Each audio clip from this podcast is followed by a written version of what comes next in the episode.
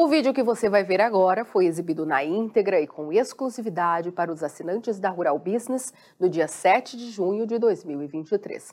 Se você ainda não é assinante, digite ruralbusiness.com.br, clique em Quero assinar e passe a ter acesso às nossas informações diárias para o mercado de frango. Vamos abrir a nossa análise para o mercado de frango desta quarta-feira, 7 de junho de 2023, alertando a você que opera direto ou indiretamente neste mercado para que mantenha o foco total nas reportagens como esta que vamos mostrar agora e que começam a circular no Brasil.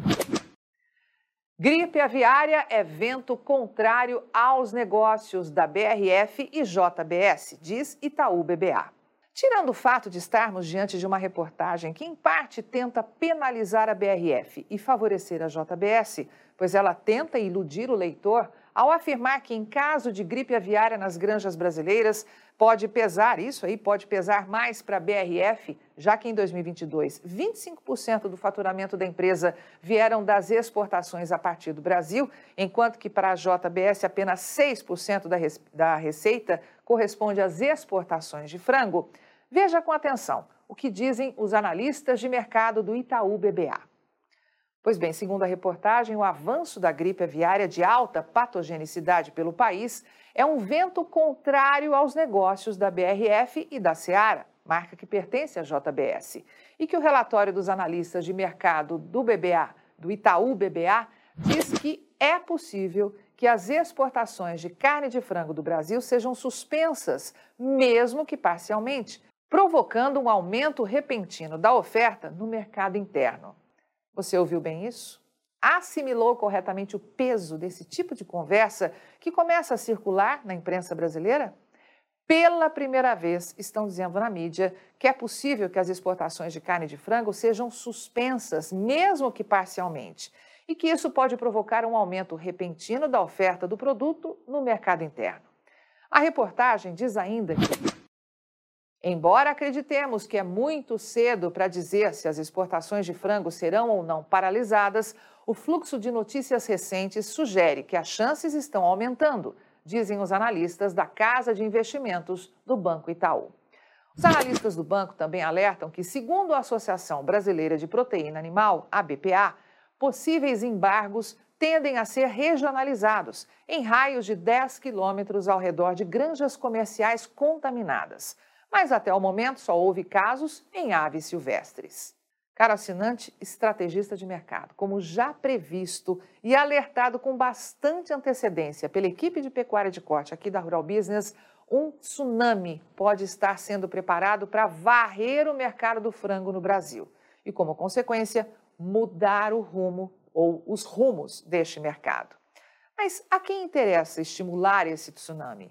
Ao governo e seus possíveis acordos com parte dos mega frigoríficos do Brasil para ora colocar carne bovina e ora colocar carne de frango em volume maior no mercado interno e assim cumprir as suas promessas de preços mais baixos para as carnes no Brasil?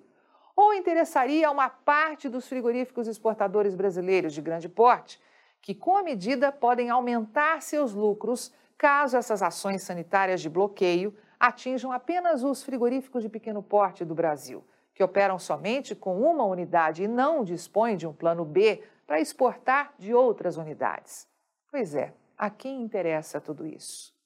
Uma coisa é certa: tem muita grana, money, dinheiro, bufunfa, cascalho escondido debaixo desse tapete, viu? Ah, se tem.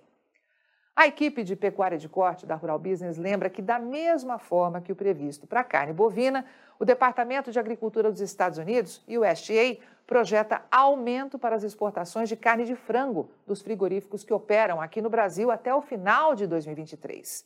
Mas será que isso vai acontecer caso o jogo comercial da gripe aviária seja de fato jogado no Brasil?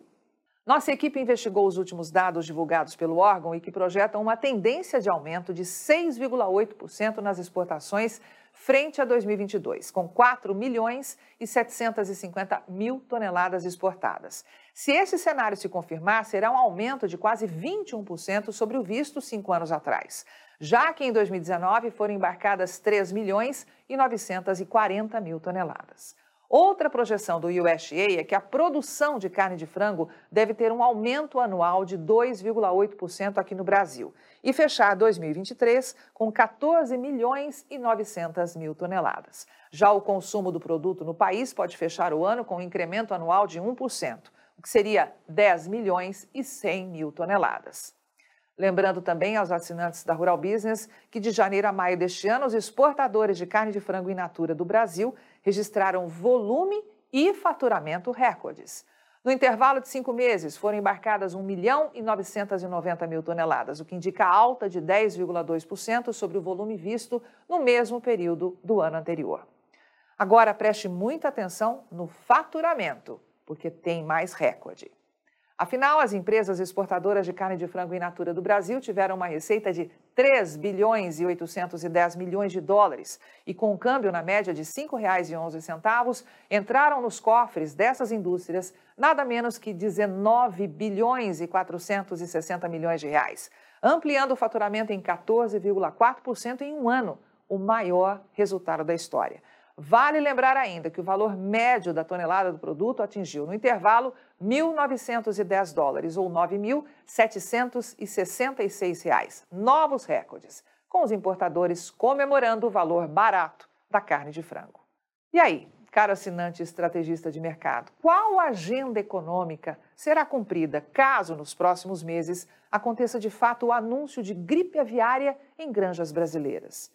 Você acredita que podem proibir a criação de galinhas soltas no Brasil? Você acredita que as exportações de carne de frango poderão ser temporariamente proibidas? Você acredita que por debaixo do pano desse possível bloqueio temporário existe, na verdade, uma ação política para baixar preços do frango e que no final dessa trama sabemos que isso acabará gerando preços ainda mais altos para o consumidor? Ou acredita ainda que por trás disso tudo estão grandes frigoríficos de frango, que são os grandes consumidores de milho e que teriam total interesse em manter os preços desse grão em baixa?